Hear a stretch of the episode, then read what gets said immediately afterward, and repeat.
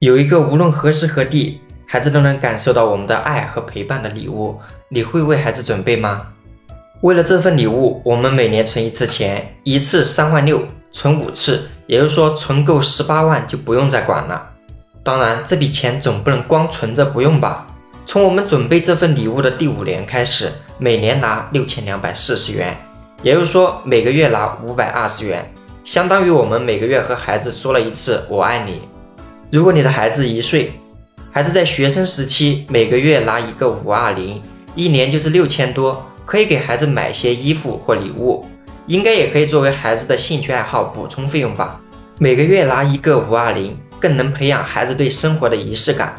男孩子有了更好的生活情趣和情商，相信以后更容易找到心仪的老婆。女孩子找另外一半也更容易找到那种体贴她又懂生活情趣的人吧？这样是不是让我们少操了很多心呢？到孩子二十二岁大学毕业，我们和他说了一百九十二次我爱你，并且拿走了近十万元。一看账户，当时为爱存下的钱至少还有十八万在账上。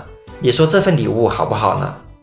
随后孩子成年工作了，各种压力可能随之而来，每个月依然可以拿到一个五二零，钱虽然不多，也能让他感受到我们作为父母一直在身边支持他吧。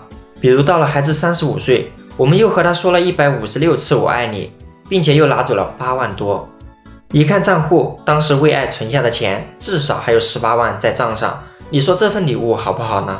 哪怕孩子以后也老了。